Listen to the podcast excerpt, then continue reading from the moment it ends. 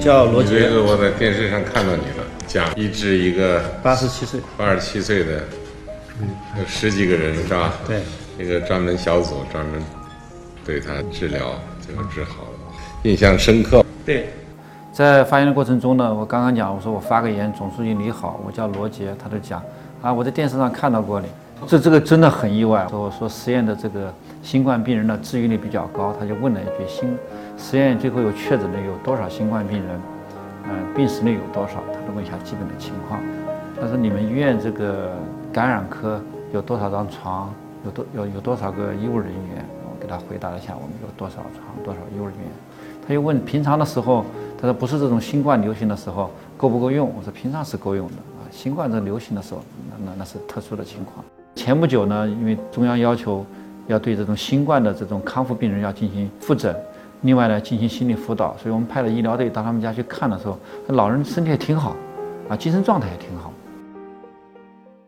这一次疫情啊，考验我们基层的治理体系、治理能力水平。是特别关心，就是我们社区的这个状况。他就问了我，嗯，你们社区有多少人感染了？就是确诊的人数。我就告诉他是三十一个确诊病人，我们社区。而且我我也补充了一句，我说三月下旬嘛，不就是就已经变成了无疫情小区。最近的这一次全民核酸检测的时候，全部是阴性。嗯，所以总之就是说，那我们社区属于风险比较低的啊。在社区啊，各种各样的角色都轮换了呀。当这种什么送货员啦，嗯，采买员啦，话务员啦，我打了很多很多的电话。所以，我我觉得我们是每个人尽职尽责，先要把防控工作做好，后面的才能够有保障的。敢于负责，敢于斗争，敢于克服困难，去取得新的、更大的胜利。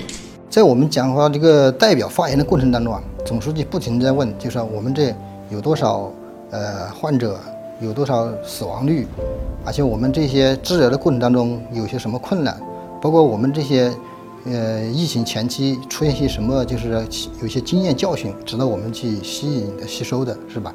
然后我们后面应该怎么去改进这些不足啊？包括现在我们现在呃每个市州。这他就会有关心一下你这这个地方的疫情怎么样，然后怎么样把我们湖北的经济尽快的恢复到原来的这个状态，寄予了很很高的希望。这个我们回去以后呢，第一是要把这个医疗的救治工作啊要做好，第二呢，医院要发挥它的这个在疾病预防上的这样一些功能，第三呢，就是在疾病康复上啊，医院也要加入这些力量。